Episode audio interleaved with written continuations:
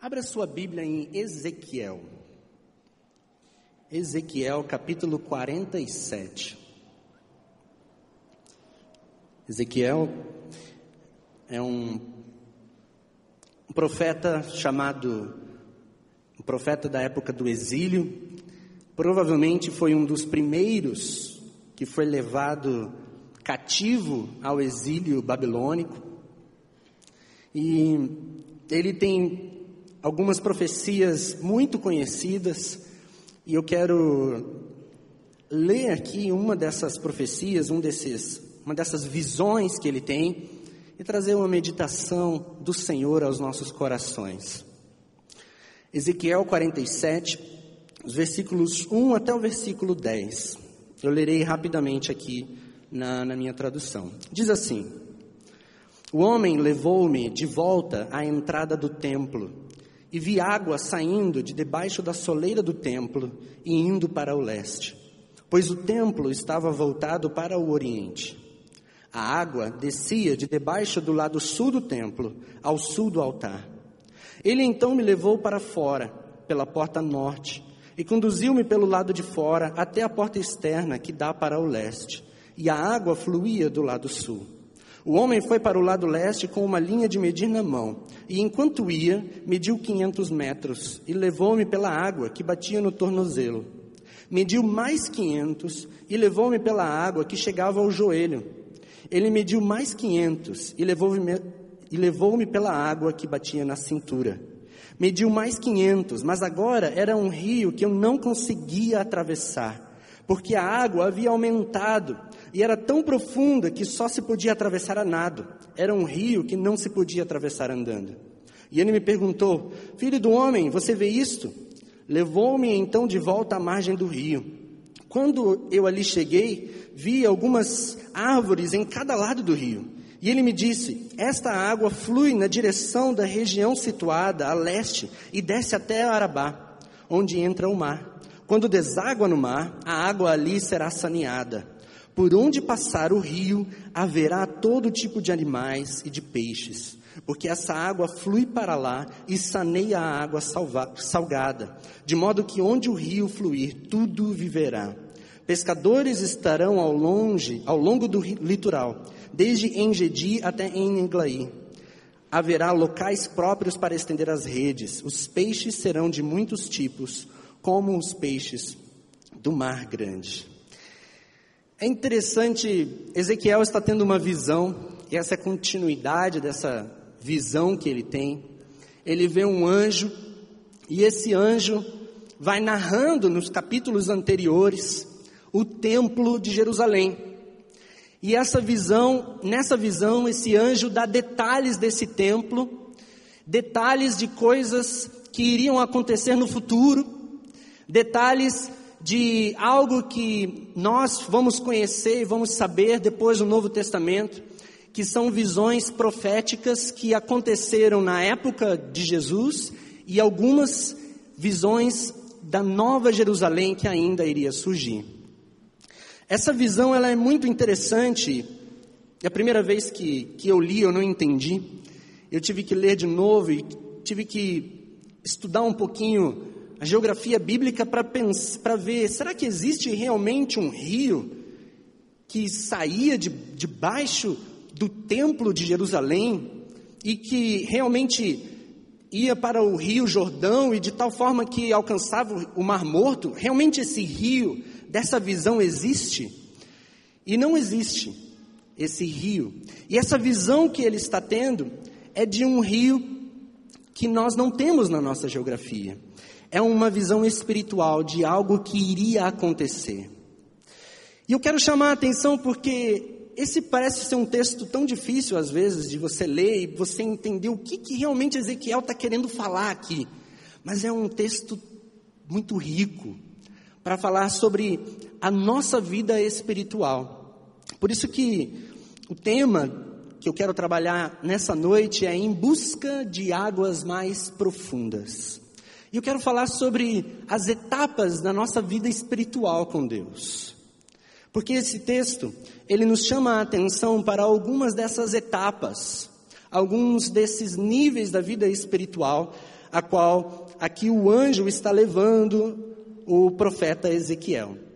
Nesse início de ano é normal nós olharmos para a nossa vida e nós fazemos algumas avaliações sobre decisões certas, decisões erradas, coisas boas que nós fizemos, coisas não tão boas que nós fizemos, decisões que nós tomamos para 2014. 2014 eu quero fazer isso.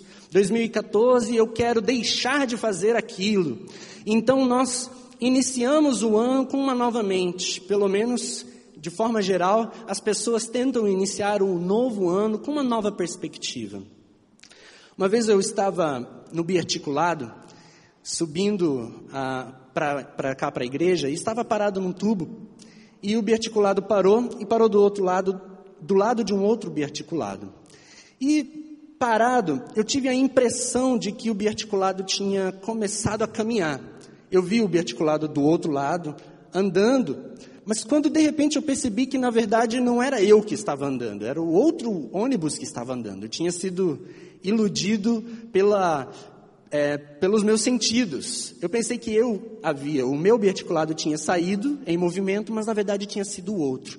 E aquilo me chamou a atenção porque eu estava parado. E eu pensei, puxa vida, quantas vezes nós, eu mesmo, muitas vezes achei que estava crescendo na minha vida por ter a impressão, simplesmente por observar as pessoas ao meu redor crescendo com Deus, mas na verdade eu não estava crescendo.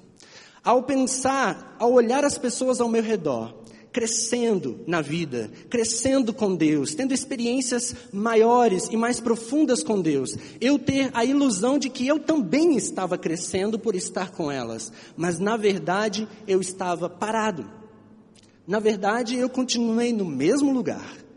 As pessoas ao meu redor cresceram, mas eu fiquei para trás. Como está a sua vida espiritual? Como está a sua vida com Deus? Você é o mesmo crente de quando você conheceu Jesus, ouviu de Jesus pela primeira vez? Como é o seu relacionamento com Deus? Será que você não tem sido iludido de alguma forma, observando as pessoas ao seu redor crescerem e você tem achado que você também tem crescido, mas na verdade não cresceu? O que precisa acontecer para que você cresça? Bom, Vamos voltar aqui para o texto. O texto fala sobre esse rio espiritual que Ezequiel está vendo. Há outros textos na Bíblia que falam sobre um rio. Há um texto, por exemplo, em Joel 3, versículo 18, que vai falar exatamente isso. Sairá uma fonte da casa do Senhor e regará o vale de Sitim. Opa, não é só Ezequiel que fala de uma fonte, de um rio que sai por debaixo do templo. Há outros textos. Salmos 46, versículo 4, também vai falar disso. Vai falar que há um rio cujos canais alegram a cidade de Deus, o santo lugar onde habita o Altíssimo. Mas que rio é esse? Zacarias 14, versículo 8, também vai falar de um rio. Ele diz: Naquele dia também correrão de Jerusalém águas vivas. Opa, eu já ouvi falar de águas vivas em outro texto. Que texto é esse? No Novo Testamento. Jesus diante de uma mulher num poço em Samaria. Jesus conversando com essa mulher, isso está lá em João capítulo 7, versículos, é, João capítulo 4, né? Mas em João 7, versículo 37 e 38, Jesus ele diz assim: se alguém tem sede, venha a mim e beba. Quem crê em mim, como diz a Escritura, do seu interior fluirão rios de água viva. Esse rio espiritual a qual Ezequiel está enxergando, a qual esse anjo está mostrando, é um rio que não diz respeito simplesmente à água natural, é a água viva é essa mesma água viva de que Jesus está falando aqui. É essa mesma água viva de que Jesus fala quando está conversando com a mulher samaritana, lá em João 4. Nos versículos 13 e 14, Jesus diz para ela: Todo aquele que beber desta água natural tornará a ter sede, mas aquele que beber da água que eu lhe der nunca mais terá sede. Na verdade, a água que eu lhe der se tornará nele uma fonte de água que jorra para a vida eterna. A visão de Ezequiel é uma visão espiritual que se concretiza, que se realiza na nossa vida quando nós temos um encontro pessoal com Jesus. Um encontro pessoal com o verdadeiro autor da vida, aquele que tem a fonte da água viva, Jesus. Quando nós temos um encontro pessoal com Jesus, nós nos tornamos esse templo que flui águas vivas do seu interior. E é sobre isso que nós vamos falar nessa noite. Tem fluído água viva do seu coração? Tem fluído água viva da sua vida?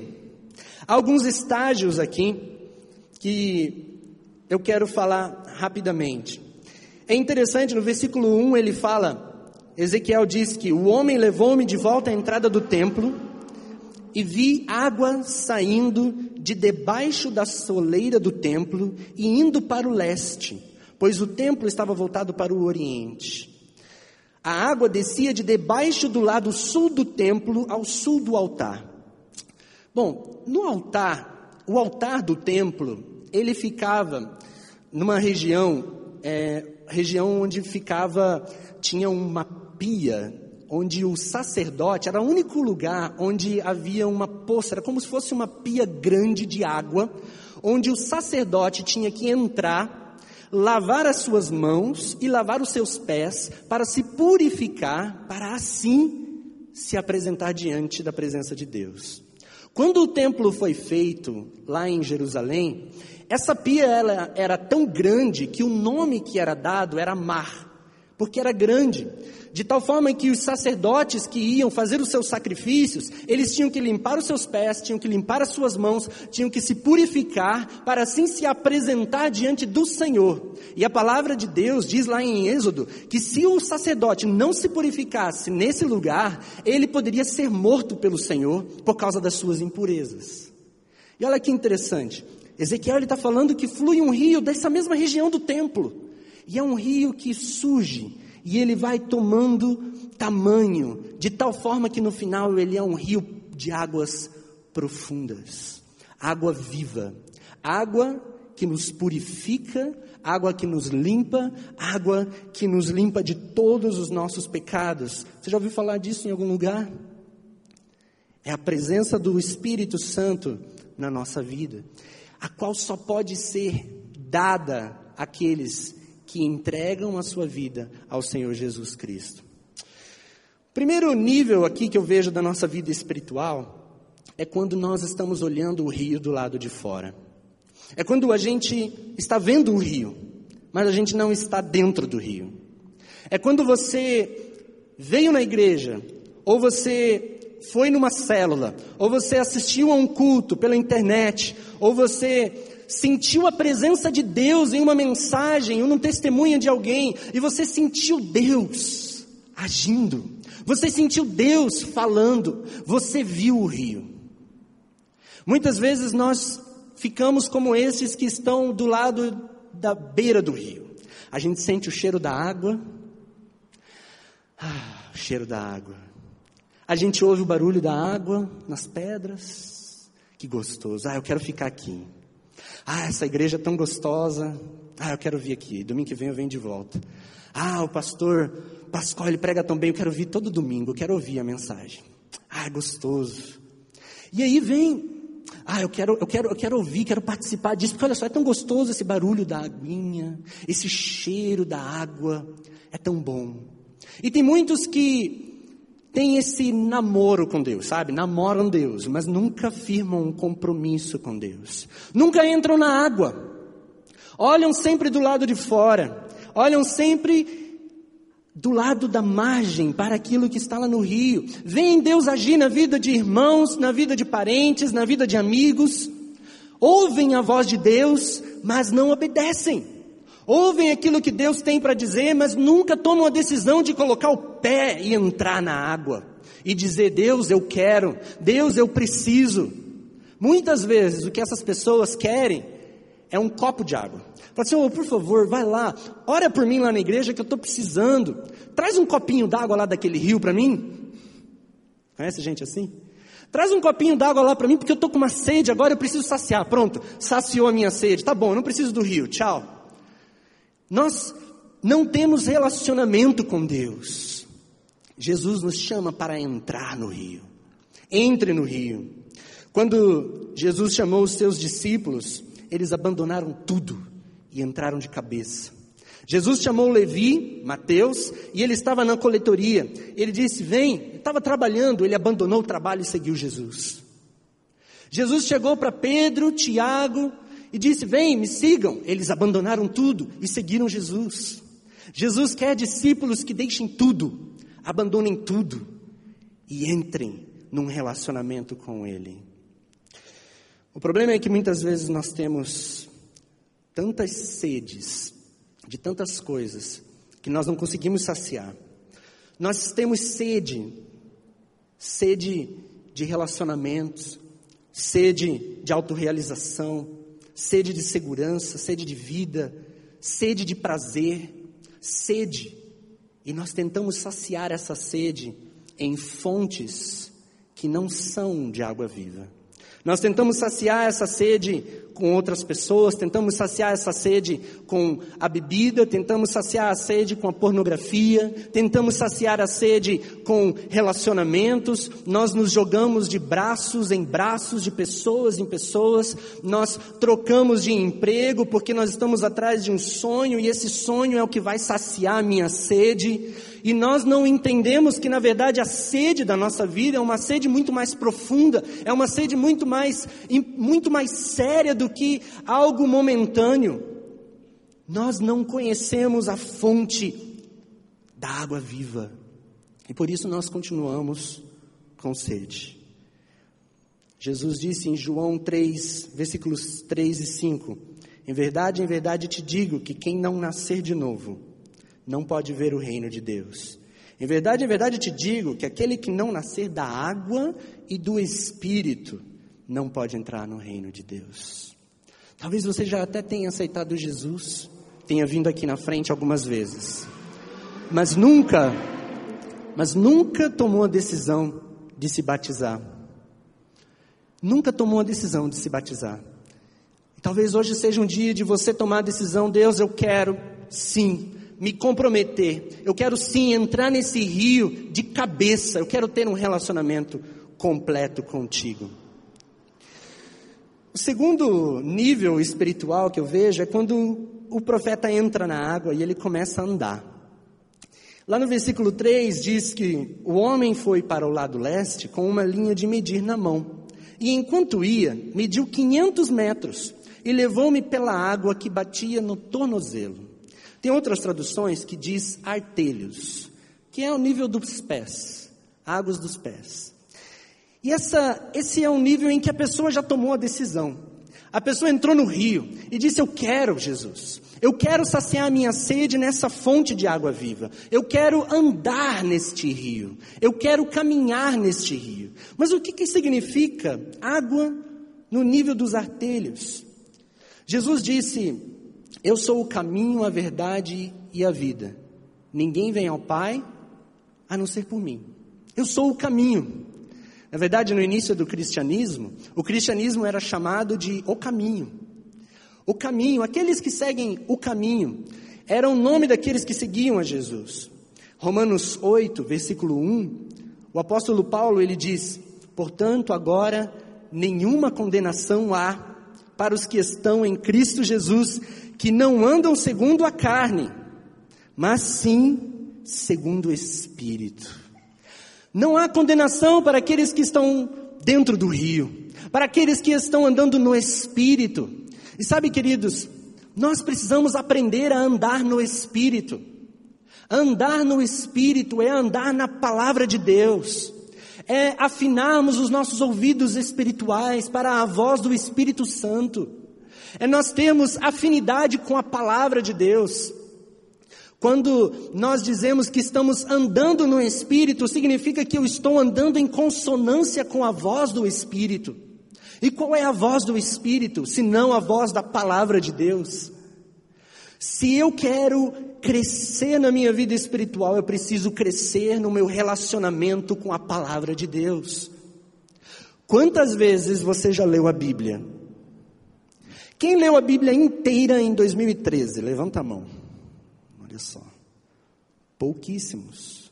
Agora eu vou fazer uma segunda pergunta. Quem vai ler a Bíblia inteira em 2014? Levanta a mão. Nossa, ainda tem poucos. Eu vou voltar desde o início, gente. Abra, por favor, em, em Ezequiel 47. Se você não desenvolver um relacionamento com a palavra de Deus, não vai adiantar nada. Se você vive de sermão, querido, você não vai crescer na sua vida espiritual. Você precisa transformar o sermão na cereja do bolo. O domingo é a cereja do bolo, não é o bolo todo. Você precisa se alimentar da palavra todos os dias. Quando Deus aparece para Josué, ele diz que Josué, Josué, você precisa meditar na minha palavra de dia e de noite, de dia e de noite.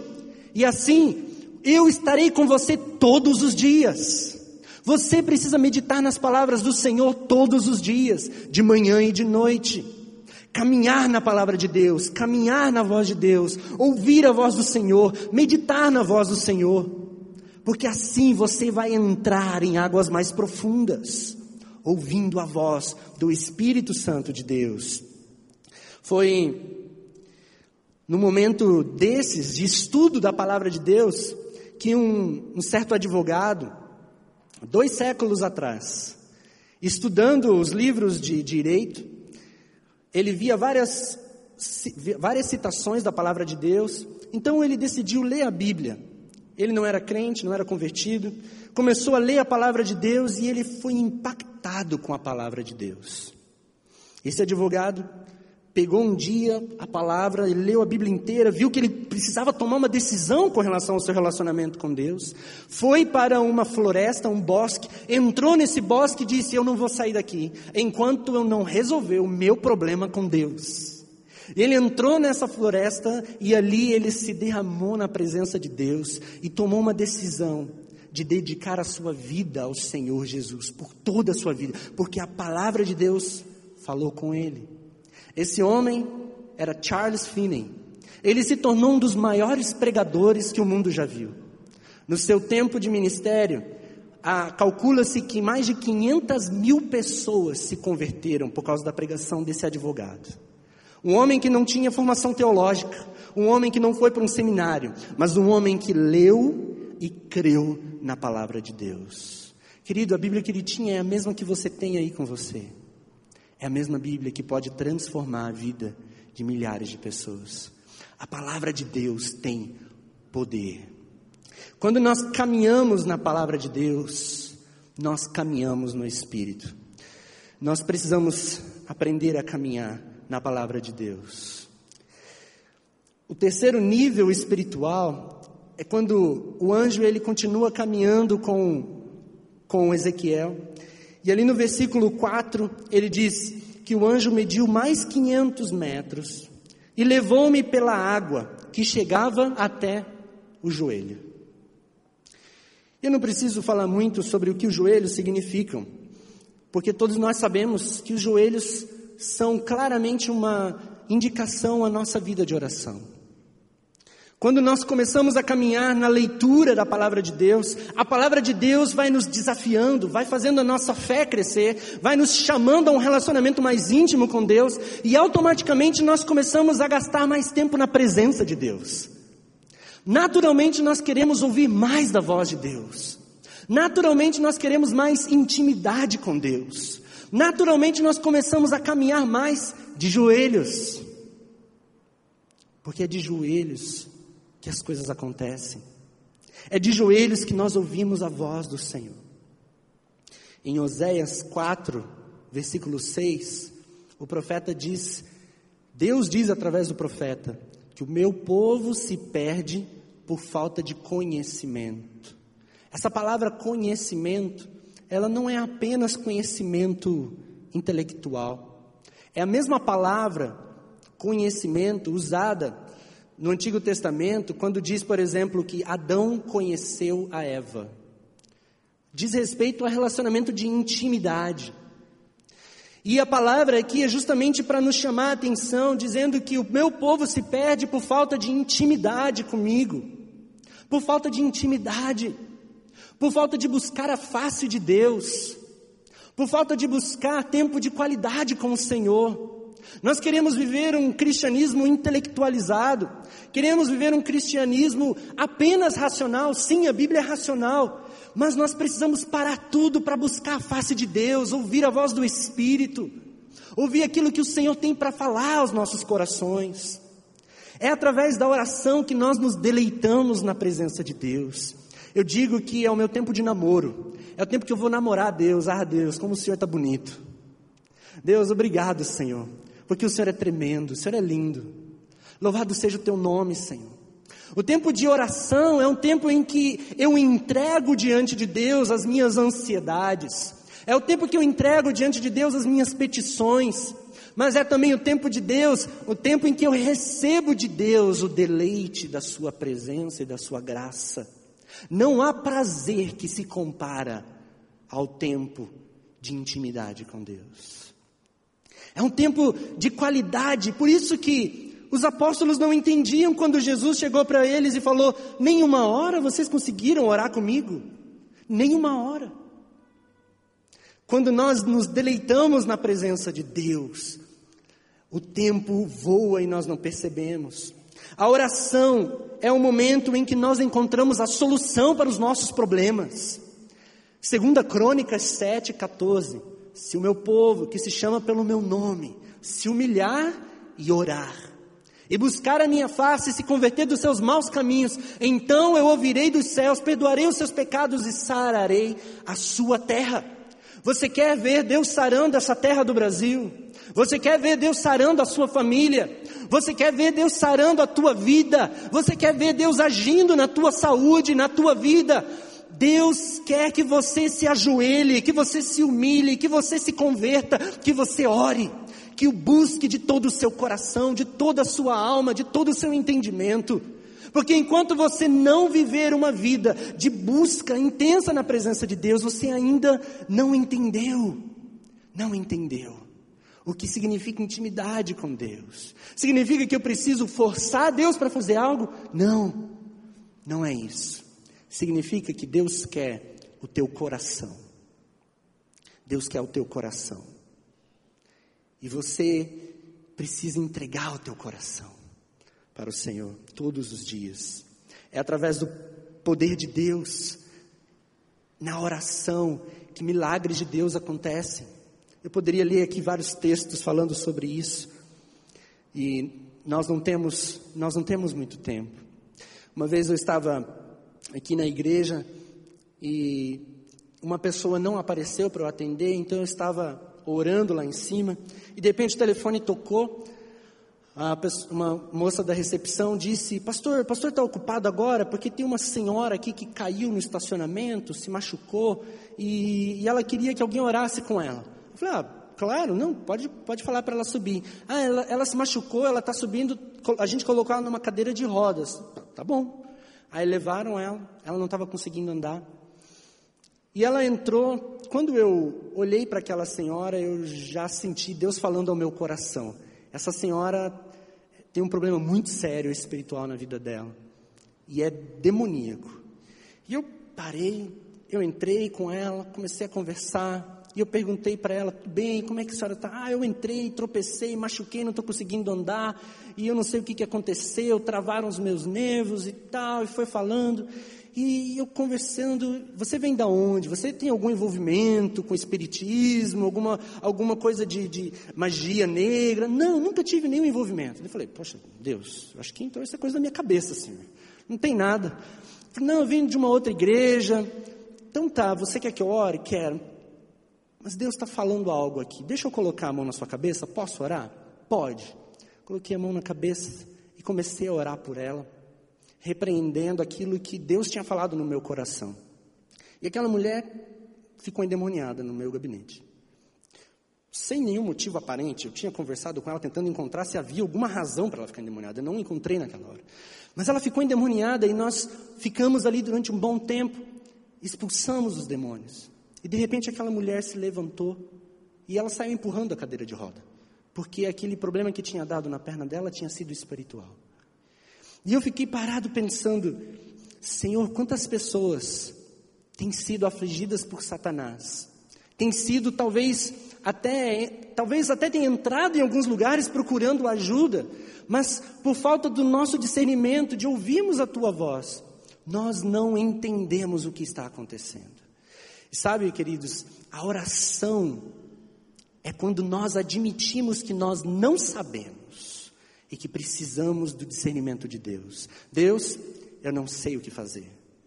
Deus, eu não consigo. Deus, eu não posso. Deus faz um milagre. Deus me ajuda. Deus responde de alguma forma. E Deus age, Deus responde. Qualquer que seja o problema que você esteja vivendo, Deus tem a solução. Deus pode agir. Deus pode fazer algo tremendo na sua vida. E Deus quer usar a tua vida para orar por outros. Para orar por outros. Mas para isso você precisa ir, crescer, caminhar com Deus. Se você não tem vivido uma vida de oração nesses anos que se passaram, querido, esse é um ano de você tomar uma decisão de viver uma vida de oração. Chega de estagnação espiritual. Chega de viver uma vida apenas no, na, recebendo, bebendo. Ah, eu quero ver qual é a palavra de Deus para a minha vida. Sim, isso é bom, mas está na hora de você dar, está na hora de você orar, está na hora de você entrar na batalha por aqueles que precisam, está na hora de você viver uma vida de intimidade com Deus muito mais intensa. Está na hora de você deixar para trás aquilo que você viveu no passado e buscar experiências mais profundas, verdadeiras com Deus. Deus tem mais para você, queridos. Deus tem mais. E Deus quer fazer coisas mais tremendas através da sua vida. O quarto nível espiritual é a água na cintura. O versículo 4 ele diz que ele mediu mais 500 e levou-me pela água que batia na cintura. Eu não sei se você já deve ter ido na praia ou num rio. Quando a água está na cintura, fica mais difícil de você caminhar. Você tem que fazer esforço, você tem que cuidar para você não cair. Você tem um, todo um esforço ali para você, para você andar naquela água. Infelizmente, muitos cristãos não querem ir para esse nível espiritual. Tem algumas traduções que dizem água nos lombos. Água nos lombos seria até mais alto do que a cintura, seria aqui perto dos nossos ombros. Seria um nível mais profundo ainda. Mas é um nível em que exige de nós o nosso esforço, exige de nós o nosso trabalho. Exige de nós a nossa, o nosso arregaçar de mangas e dizer: Estou aqui, estou disposto, Espírito Santo, Deus, me usa. Eu quero trabalhar, eu quero fazer, eu quero agir. Em que o Senhor quer me usar? Eu estou disposto a fazer o que o Senhor quer que eu faça. Quando nós nos colocamos diante do Senhor e dizemos: Deus, eu estou disposto a trabalhar, é quando o Espírito Santo faz também coisas tremendas na nossa vida. Paulo ele nos chama para fazer isso. Efésios capítulo 4, versículos 1 ao versículo 3 diz: Como prisioneiro no Senhor, rogo-lhes que vivam de maneira digna da vocação que receberam. Sejam completamente humildes e dóceis, e sejam pacientes, suportando uns aos outros com amor façam todo o esforço para conservar a unidade do espírito pelo vínculo da paz. Suportar não é aquele significado, né? Eu estou suportando aquele irmãozinho. Não, é ser suporte. Seja suporte daquele teu irmão que está do lado. Ajude o seu irmão a carregar o seu peso. Ajude aqueles que acabaram de entrar no rio e não sabem nadar. Ensine eles a nadar.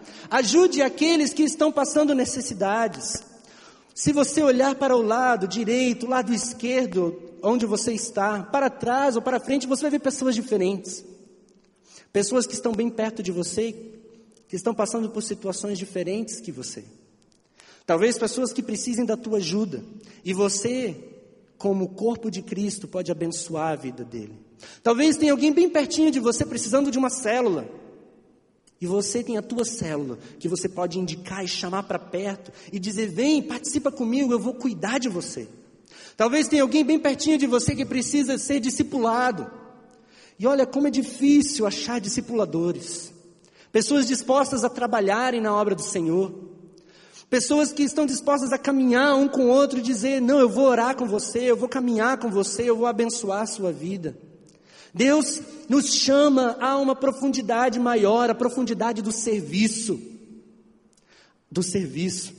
Deus nos chama para construirmos o seu reino nessa terra, construirmos o seu corpo aqui nesse mundo, o corpo de Cristo.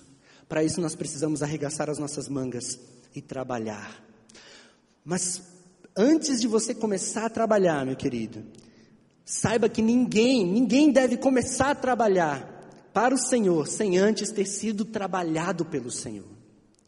Deixe primeiro Deus trabalhar na sua vida. Muita gente que às vezes começa e diz: Não, eu já quero discipular. Calma, você já fez discipulado? Tem muita coisa que você pode começar agora. Tem muita coisa aqui na igreja que você pode começar já. Mas tem algumas coisas que você vai precisar parar um pouquinho e dizer: Deus, trabalha na minha vida, deixa eu caminhar com alguém, deixa alguém caminhar comigo, Senhor, investe na minha vida, para que aí sim eu invista na vida de alguém. Mas há muito trabalho nessa igreja, queridos, e você pode participar. Há tantos ministérios nessa igreja. Há o um ministério da recepção, que eu tenho certeza que precisa de voluntários. Há um ministério aqui no estacionamento, que precisa de pessoas para ajudar. Existe um ministério, existe ação social, a BASC, que precisa de pessoas que se disponibilizam. Existem missões. Nós estamos evangelizando as prostitutas aqui da cidade. Precisamos de pessoas com o coração nisso. Precisamos de pessoas para ligar. Precisamos de pessoas para trabalhar nas mais diversas áreas da nossa igreja. Precisamos de discipuladores, precisamos de líderes de células, precisamos de pessoas como você, dispostas a servir ao Senhor, dizendo: Deus me usa, eu quero ser usado pelo Senhor para construir o seu reino nessa terra. Eu quero ser usado por ti, Senhor. Usa-me, dá-me os teus dons, para que através dos teus dons eu possa investir no teu povo aqui. O profeta continua andando e então ele chega em águas profundas, de tal maneira que ele não consegue ficar de pé e essas águas o levam. Eu digo que essa é a profundidade do enchimento e a plenitude do Espírito. E é onde eu e você devemos buscar a plenitude do Espírito Santo. Você já teve a experiência de ser cheio do Espírito Santo? Se você já teve a experiência de ser cheio do Espírito Santo, você nunca mais se esquece dessa experiência. Nós precisamos buscar a plenitude do Espírito Santo.